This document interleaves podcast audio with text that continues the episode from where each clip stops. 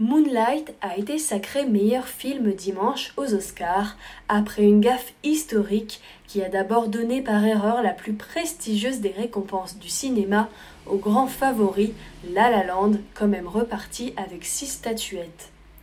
Fiasco épique pour cette cérémonie d'ordinaire si rodée, l'actrice légendaire Faye Dunaway, aux côtés de Warren Beatty, a lu le mauvais nom du film sur la scène du Dolby Theatre dimanche. Toute l'équipe de la comédie musicale La La Land est montée sur le podium et les producteurs ont commencé leurs remerciements avant qu'on vienne les prévenir que le gagnant était en réalité Moonlight.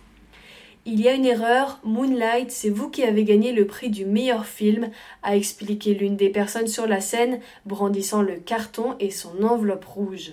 L'un des producteurs de La La Land, avec classe, a dit qu'il était honoré de donner la statuette qu'il avait cru sienne à ses amis de Moonlight.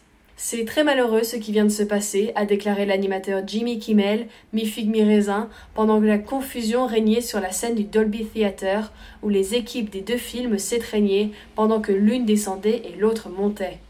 Warren Beatty a ensuite expliqué sur scène que le carton qu'il avait lu portait la mention Emma Stone La La Land, ce que Jimmy Kimmel a ensuite confirmé. Le cabinet d'audit chargé de la remise des trophées aux Oscars a présenté lundi ses excuses pour cette erreur monumentale.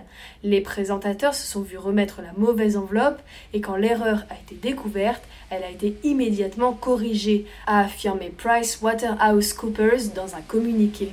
Moonlight, tourné pour seulement 1,5 million de dollars avec un casting noir, est aux antipodes du romantique et onirique La La Land et marque un tournant à 180 degrés après les vives polémiques sur le manque de diversité aux Oscars ces deux dernières années.